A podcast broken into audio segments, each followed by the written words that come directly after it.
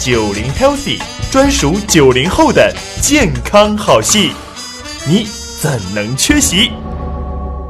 提升免疫，应对疫情。今天我们要讲一讲睡得太多怎么样？哎，咱们上期节目讲了啊，睡得太少确实有这样那样的很多种的健康影响和问题。那要不我就多睡点呗，我一天睡十个小时起，中午再补个觉，哎，没事的再打个盹眯一会儿。严涛老师。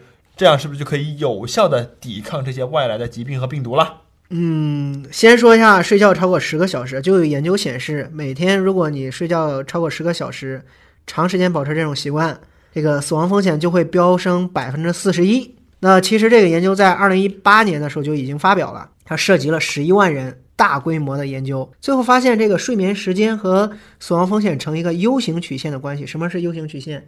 就是你睡得少了。也死亡风险高，哎，睡得多了也死亡风险高。但是这个研究显示的数据就发现，每天睡不到六个小时，全因死亡风险会增加百分之九；但是睡觉超过十个小时，全因死亡风险会飙升到百分之四十一。